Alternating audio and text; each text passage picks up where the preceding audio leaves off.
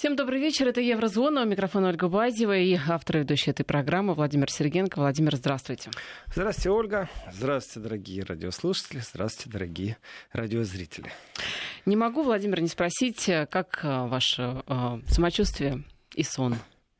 В смысле Третьей мировой войны? Ну, в смысле. Все, все в том же смысле. Ну, сплю я спокойно. Войны не будет, это факт. В ближайшее время точно ближайшее. Если все свести только к разговору о сне, то, конечно же, мозг работает, аналитика работает, и есть очень много фактов, которые говорят о том, что не будет ничего страшного в ближайшее будущее. Это хорошо. А, вот, кстати, у нас программа Еврозона называется. Мы Великобританию как относим еще к еврозоне или нет? Мы ее уже вычеркнули, ну, вынесли ну, давайте, ее за скобки. Давайте в нашей еврозоне она будет. Пусть пока еще, да? да. А, ну, тогда а, нужно упомянуть это резюме, которое отчитывается в эти минуты как раз перед парламентом. Собственно, да, спустя несколько дней после атаки на Сирию, Тереза Мэй решила выступить э, перед депутатами, разъяснить, а, собственно говоря, почему это было сделано, почему не было одобрения парламента ну, кстати, по законам Великобритании это возможно.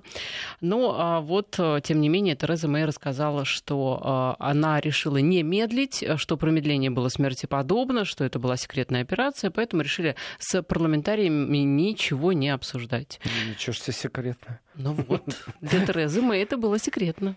И кто-то ей верит в ее ну, стране. Ну, оппозиция знаю, пытается что-то там возразить. Ольга, они в, в контексте событий в Сирии, знаете, уже даже немного надоело об этом говорить, потому что упреков много, лжи много. Я могу вот повторить слова Штайнмайера, президента Германии, который сказал, что доверие потеряли обе стороны друг другу в первую очередь. Россия не верит Западу, Запад не верит России. Чтобы там не чирикала, не мурлыкала, не придумывала, хоть песни пусть она поет Тереза Мэй, она, э, может, и имела какую-то информацию. И здесь, конечно же, оппозиция будет действовать методично. Вот этим на Западе есть приятные вещи. Это методичность с точки зрения оппозиции. Ушел с власти и начинают тебя там по всем. Видите, Саркози у нас как допрыгался. С одной стороны, президент был все-таки, деньги взял на предвыборную, не у кого-то, у Мамара Каддафи. И где он сегодня? Так а что допрыгался-то? Отпустили, собственно говоря. Ну, вы прям хотели, чтобы его сейчас на каторгу конечно. под гильотину а сразу? Нет, конечно. Ну, в этом же тоже есть определенная ложь, Ольга. Эта ложь, она лежит на поверхности. Его не привлекает за то, что он войну развязал. Он всего лишь взял деньги. Французы судят его за то, что он деньги взял. То есть практически налоговая система, она для них важнее, чем тысячи убитых людей. При том, что если попробовать разобраться, он действительно войну развязал для того, чтобы скрыть определенные вещи. Он, когда привозил э, во Францию, приглашал при Муаммара Каддафи, Муаммар Каддафи, человек такой был эксцентричный в, некотором, в некоторых смыслах слова, он всегда э, жил и ночевал, где бы он ни был, в шатре. Он возил с собой да шатер, да, и настоящий бедуиновский шатер разбивался, ковры стелились. То есть вот человек в шатре. И он сказал, что да, с удовольствием приеду в Париж, только шатер нужно поставить. И поставил шатер в центре Парижа. Муаммар Каддафи, то есть по периметру охраняли его. Вот тогда была большая критика, что, мол, что же-то он так выпендривается. Вот так вот можно перевести заголовки французских газет.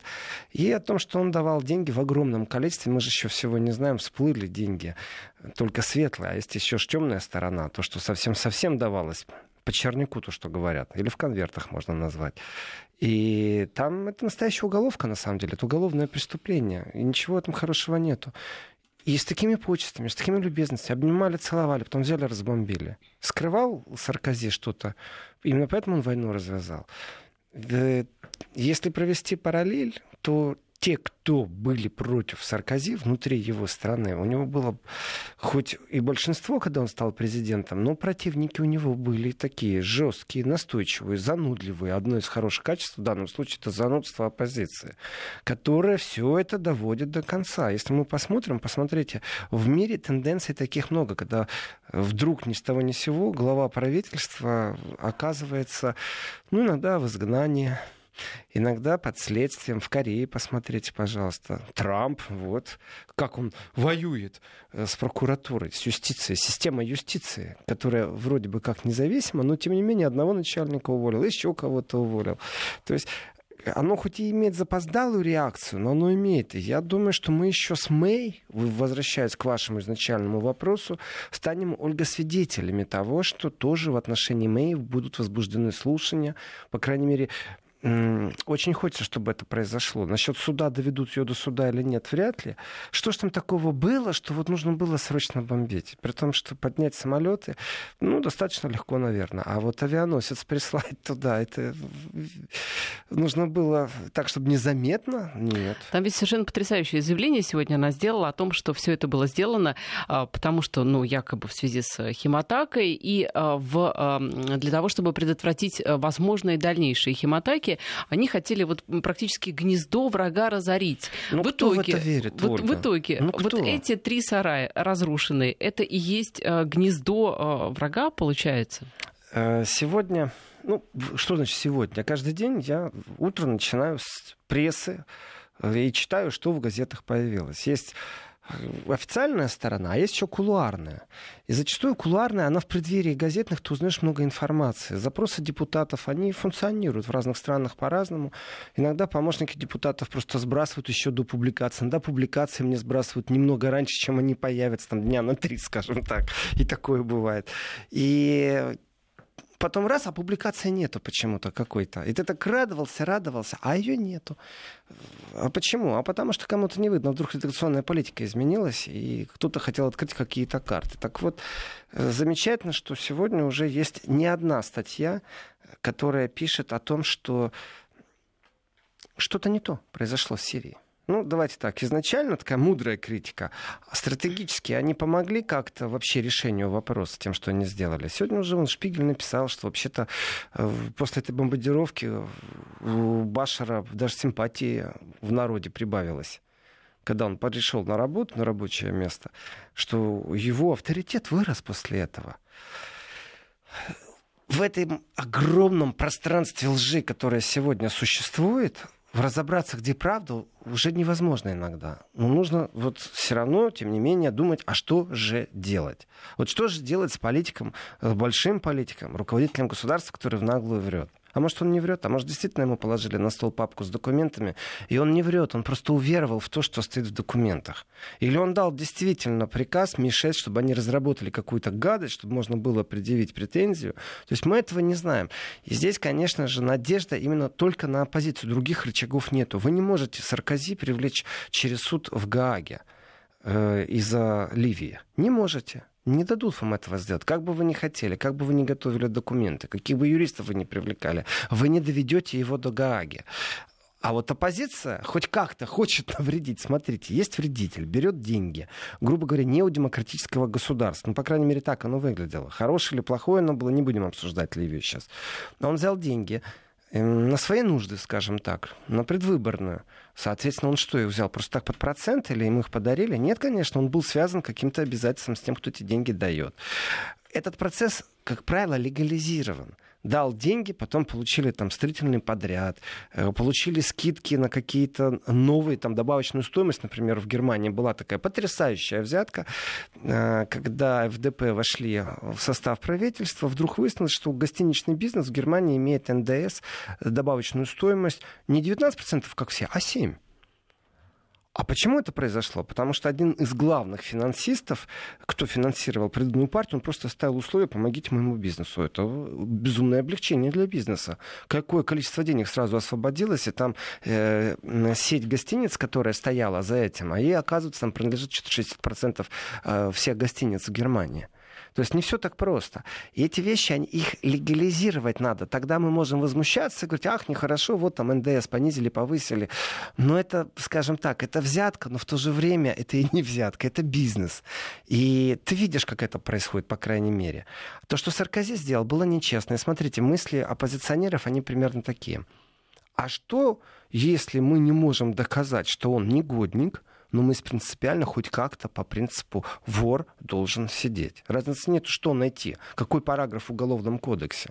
Конечно, максимально это его в Гаагу, и пусть Гаага выносит решение, было ли это преступлением против человечества, нарушением каких-то законов межгосударственных. Но этого не произойдет. Поэтому остается оппозиция. Вот и с Терезой Мэй ситуация такая же.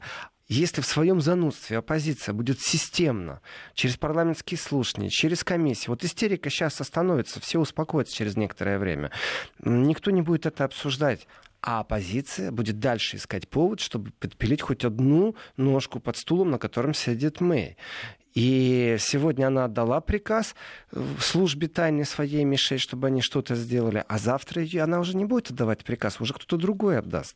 Личные отношения личными отношениями, а бумага, протоколы, все это архивируется, из архива вытаскивается, делаются слушания. И я думаю, что вот разобраться в этом количестве лжи нереально, но попробовать испортить жизнь политику, вот это, да, реально. И в этом отношении здравые умы в Европе уже есть. Вы обратите внимание, ведь э, заявление Европы по Сирии, оно очень сильно отличается от э, заявлений единичных государств. Ну да, мы понимаем. Ну да, мы понимаем, почему вы это сделали. Там нет такой поддержки, что мы поддержим, что надо было срочно. Это сильно отличается вообще от контекста. То есть скептиков много. И Тереза Мэй, она в таких определенных клещах, точно так же, как любой политик, если он принял на себя ответственность решения. Ведь это нужно иметь определенное мужество, чтобы отдать приказ разбомбить другую страну. Это кажется, что человек придурок, психопат, идиот. Вы знаете, можно сколько хотим жонглировать этими понятиями, но на самом деле нужно иметь политическое мужество. Ты понимаешь, что после этого тебя же в твоей партии с удовольствием ножку подпилит, если нет культа личности. Вот как у Меркель, у нее абсолютный культ личности. В ее партии никто ей ножки подпиливать не будет. Но оппозиция с большим удовольствием, если что-то нащупает. И дальше, как правило, это машина, маховик, который раскручивается, он по логике вещей должен довести до суда. И суд принимает решение правомерно, неправомерно, правомочно, неправомочно. И в случае с, Мэй, э, с Мэй э, тоже мы можем ожидать, что дело дойдет до суда. А имела ли она действительно необходимость. Вот представьте себе, что все, что она говорит, правда. Вот просто представьте себе, возьмите это как вот внесите в свою систему восприятия мира. Вот все, что она говорит, правда. Но тем не менее, если вы занудный крючкотвор в парламенте сидящий из противоположной партии, вы скажете, скажите, а действительно ли так у вас все горело? А докажите нам. А, вы не хотите открывать акты? У вас там какие-то с... очень специфически зашифрованные сообщения, только вы имеете право читать. Давайте выберем несколько депутатов, которым имеем право тоже дать доступ. Значит, есть такая процедура, действительно, э, с ней можно столкнуться при получении визы. Вот человек едет в Европу, ему отказали в визе. Э, и, как правило, люди на этом спотыкаются. Ну все, отказали и отказали. Одно дело, если ты в санкционных списках. Другое дело, э, любое посольство прячется за параграфами «мы имеем право не открывать свои карты. Вот не ставит этот параграф, человек визу не получил. Но, извините, в правовом государстве любое решение любого института можно оспорить в суде.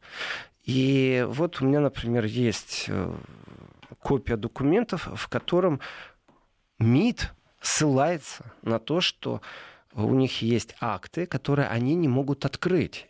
И именно поэтому человеку визу не дали. То есть вот в суде идет оспаривание. Вначале нужно получить э, акты, почему теперь вдруг визу не дали. Может, человек перепутал просто. Поэтому адвокат что делает? Он просит вначале дать доступ ему к актам. Ему эти акты дают и смотрят, а может, действительно такое что-то написано.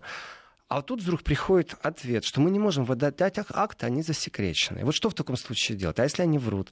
И человек кажется, что он все попал в закрытую дверь. Прошу прощения, а что, можно судиться с посольством, которое не выдало визу? Да, конечно. Да ну а почему Новость нет? меня серьезно. Обращайтесь. У нас хватает. Если а это какой, связано а в какой с Германией, суд обращаться, Владимир? Для начала обращайтесь, мы дадим адвоката которого рекомендуем просто. Вещь, кстати, не дешевая, да? Это не то, что вы пошли написали одну бумажку. Это, это, это длительный процесс. И здесь не только настойчивость адвоката, но и умение разговаривать с чиновниками, потому что адвокат э, советует прямо открытым текстом, а давайте не будем сразу в суд идти, давайте попробуем с чиновниками пообщаться вот по чиновничеству, но в рамках закона. Выдайте нам акты, пожалуйста. Мы хотим их посмотреть. Э, то есть до суда еще довести надо. Так вот, по поводу закрытых актов, когда ссылаются на то, что акты закрыты. В Германии вот процедура, пожалуйста. Можно обратиться в суд, и суд в закрытом режиме получит доступ к этим актам. Туда не допустит адвоката, туда не допустит Ольга вас, если это вы инициировали все расследование. Но сами судьи будут иметь доступ к этим актам, и они примут решение. А действительно это стоит того, э, чтобы принять решение в ту или иную сторону. Может, ошибаются. А может быть, вообще врут чиновники. Мы этого не знаем. Но случаи, когда три судьи будут сидеть э, в закрытом режиме и ознакомиться с этими актами, по крайней мере, это уже хоть что-то. Да, судьи тоже бывают разные, и время от времени сажают их за взятки во всем мире, на всей планете.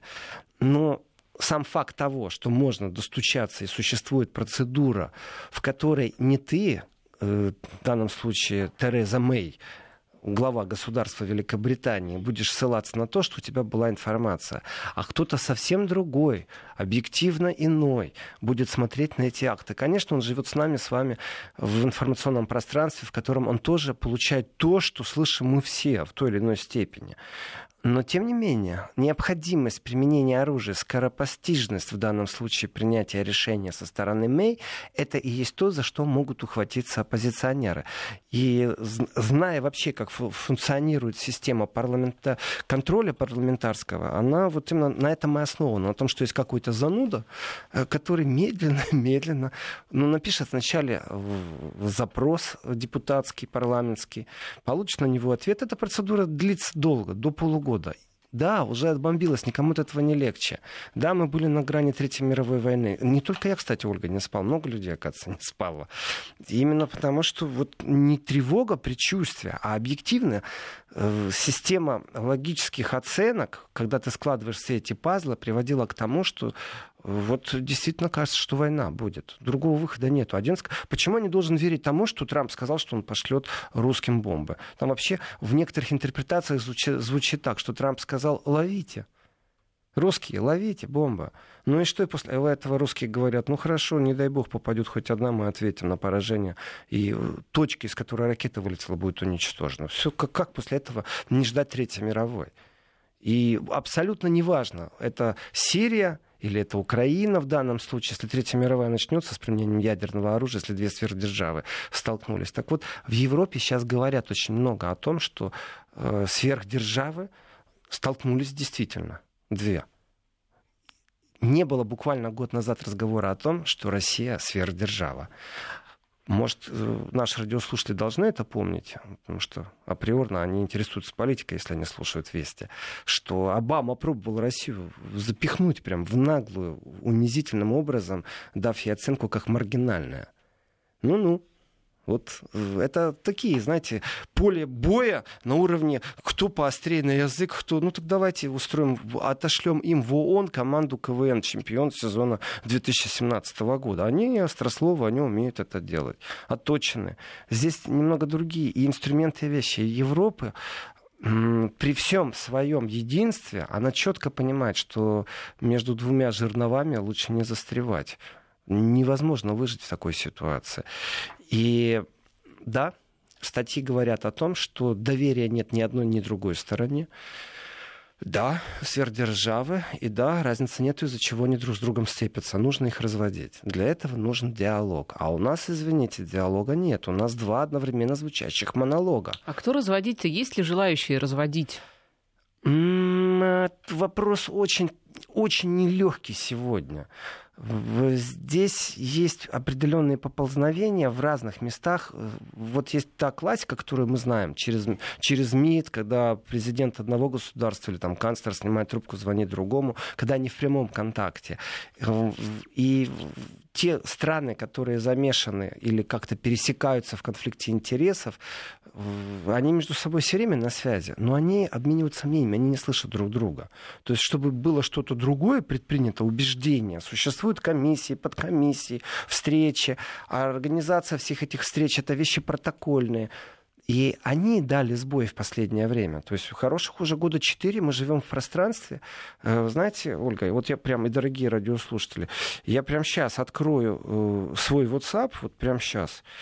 У меня есть бумага, копия, э, государственная бумага. Это ответ правительства Германии на запрос депутата, сколько денег выделяется на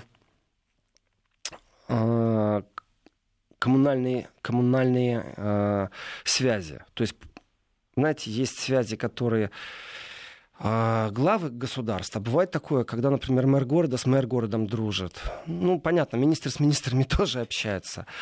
И эти вещи, они поддерживаются очень сильно. Так вот, э, это достаточно длинное письмо, ответ. И в самом конце стоит таблица. И в ней стоит, что, например, Германия выделила на работу с Украиной по коммунальным связям э, больше миллиона евро, а на работу с Россией 70 тысяч. Большая разница, правда? То есть с их стороны даже нет финансирования в этом направлении, чтобы как-то усилить диалог. Давайте тоже скажем, критика хорошая, критика здоровая, и она нужна. Она нужна. И медийный сговор не является самым главным, самой главной проблемой. Ведь медийный сговор точно так же можно поставить в претензию в России как бы Россия не озвучивала то, что происходит там, цитируя политиков, цитируя высказывания вадовцев, как с допингом было. Есть еще столкновение менталитетов и умов. И здесь машина Запада, вот информационная машина, она это просто безумно мощный каток. Эта машина работает. Она сильна по всем своим пунктам. В нее вдувает огромное количество денег. Там работают профессионалы, которые с утра до ночи ничем другим не занимаются, как только создают ненависть или любовь кому-то. И вклиниться туда невозможно. Поэтому альтернативные методы, это, конечно же, то, что делают парламентарии, когда они встречаются друг с другом, зачастую мы этого не видим, не слышим. И кулуарная политика, она тоже очень сильная вещь. Если ее купируют и обрывают, если больше нет представителей России в НАТО, давайте так, Россия нуждается в этом или не нуждается? Ну, вот по-честному. М?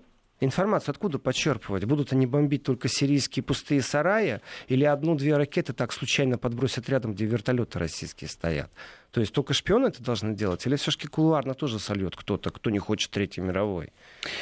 Новости mm? у нас э, ага. на Вести ФМ. После этого вернемся в эфир. Возвращаемся в эфир. Владимир Сергиенко и это программа Еврозона.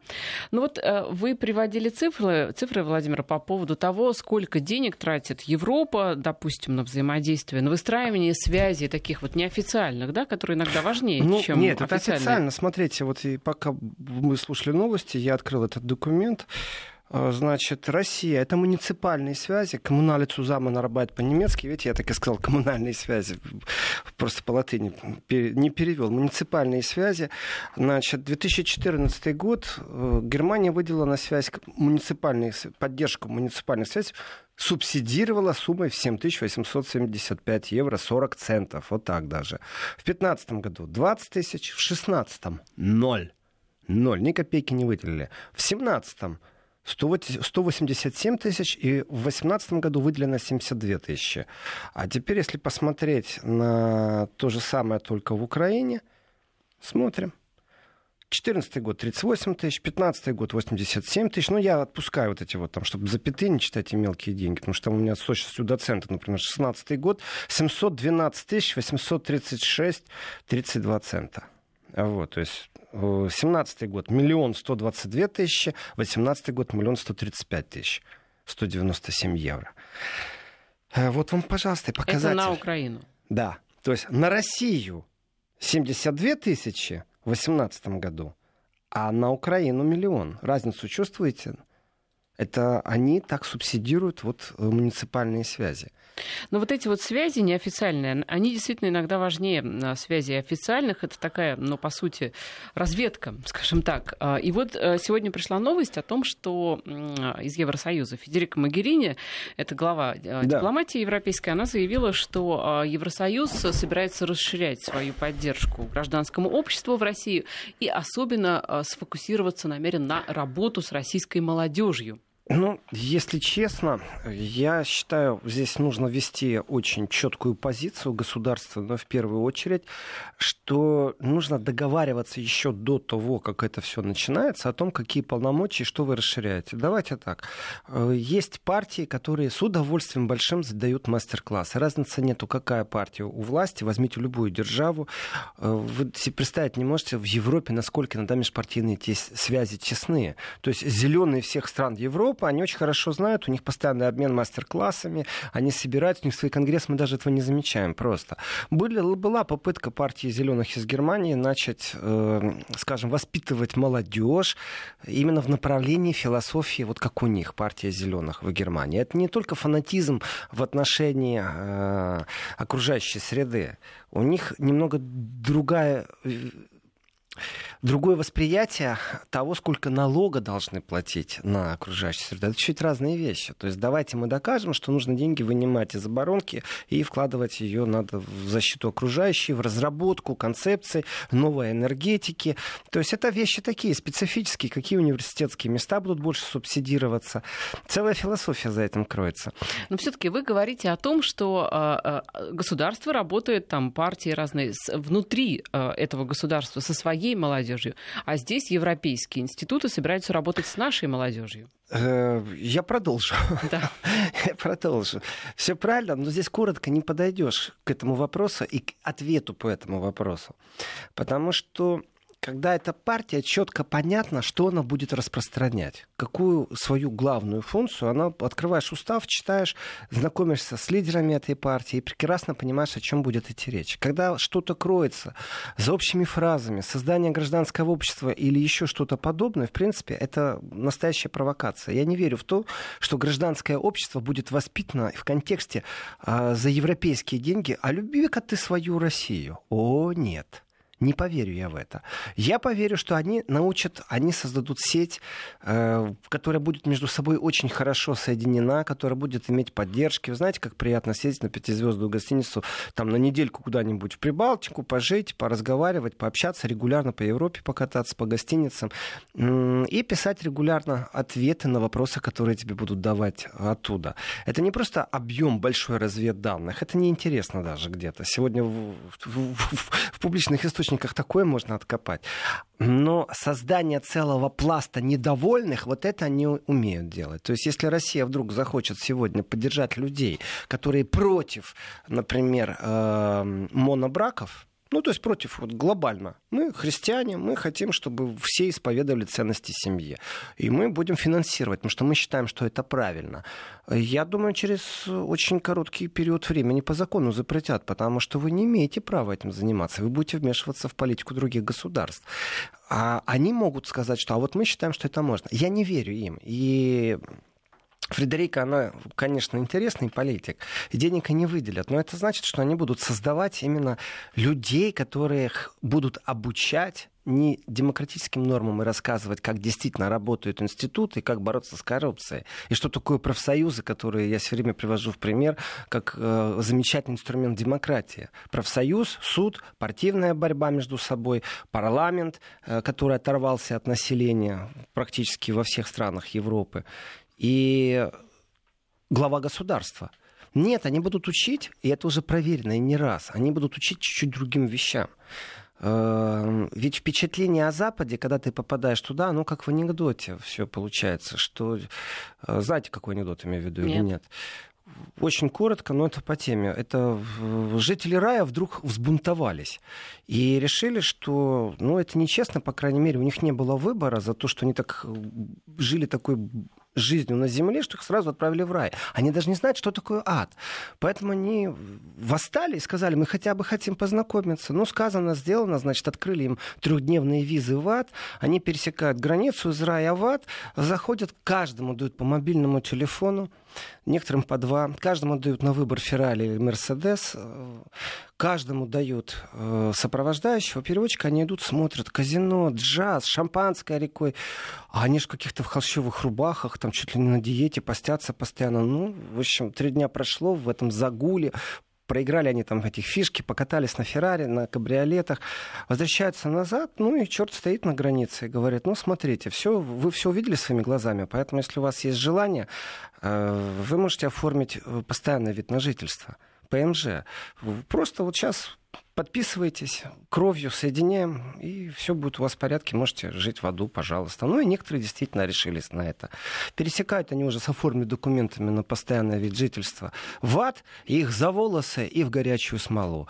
За волосы и в горячую смолу, и на сковороду теперь, и жарить, и черти там угли. Они возмущаются, что что творится такое, им говорят, вот этим отличается туризм вот ПМЖ. Понимаете, вот э, те, кто приезжает по таким краткосрочным визам на Запад, они смотрят и думают, ой, как хорошо здесь жить, понимаете, а не сталкиваются они с бытовыми проблемами, не сталкиваются они ни с медицинским страхованием, ни с отчислением, ни с понятием э, переквалификации, безработицы или еще с чем-то. И ощущение такое, ах, на Западе все хорошо, поезжайте в глубинку Греции, это Запад. Это западная страна. Зачем сравнивать себя все время с самыми богатыми на этой планете?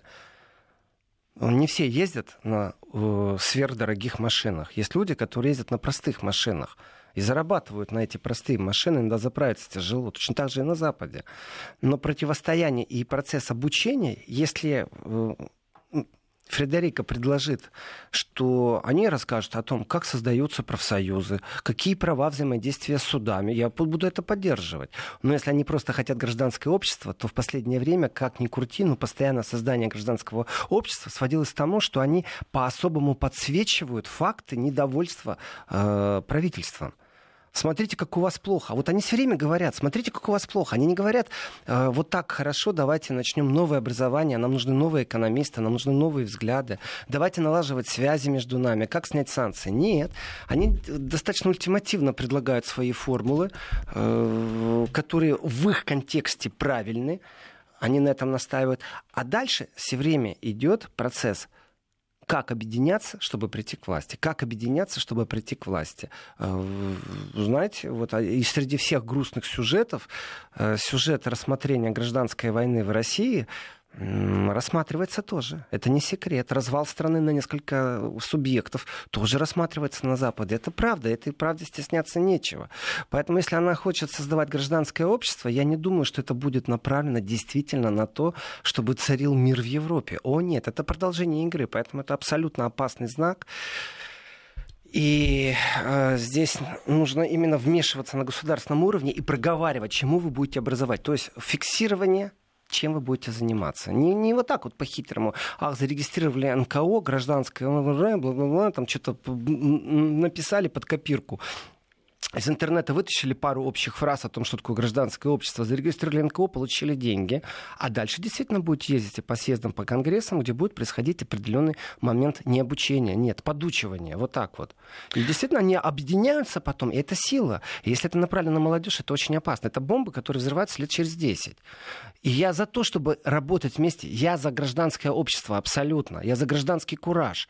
Но это должно быть систематизировано, и это должно быть во благо. А вот здесь нужно садиться и договариваться договариваться. Владимир, у меня в связи с этим вопрос, который слушатели наши повторяют, а почему мы параллельные структуры не создаем, раз уж они собираются с нашей молодежью работать, сам Бог велел нам работать с их молодежью? А кто же вам даст? Mm-hmm. А кто же вам даст работать-то на Западе с их молодежью? По партийной линии, кстати, да, это возможно. Это один из моментов, о которых тоже стоит задуматься, о том, как по партийной линии, какие партии в России существуют, как они могут работать с молодежью. Это то, что будет лет через 10 в парламентах других стран.